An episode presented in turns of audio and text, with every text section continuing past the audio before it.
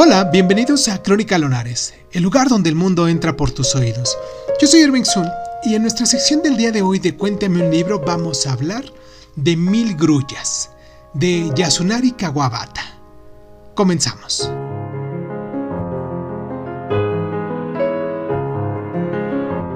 Este es el primer novelista japonés que ganó el Premio Nobel de Literatura en 1968.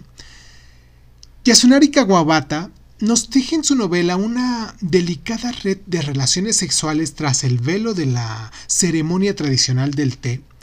Y tras la muerte de su padre, Kikuji es seducido por este mundo y mantiene una relación con la querida de este, la señora Ota, además de ser dominado por la amante despreciada de su padre, Chikako, al revivir la memoria de su progenitor a través de sus mujeres, Kikuji se niega a elegir una mujer joven para sí mismo, aunque una chica escurridiza y la hija de la señora Ota se identifican como parejas potenciales. Como las posiciones se transmiten de una generación a la siguiente, los artefactos y las pasiones también se transfieren a través de las mismas manos, es decir, las relaciones ilícitas y las ambiciones corruptas. Kawabata observó que no pretendía evocar la belleza de la ceremonia, sino la vulgaridad en la que ha caído la ceremonia del té.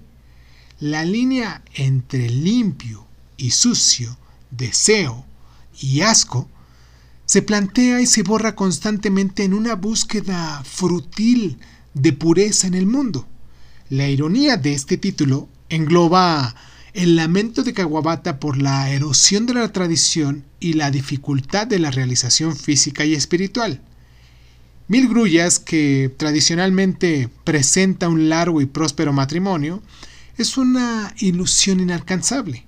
Trágicamente, Kawabata sufrió el mismo destino que uno de sus personajes cuando se suicidó, pero su legado llevó la estética japonesa a un público occidental más amplio y contribuye a conformar una identidad moderna en la literatura japonesa.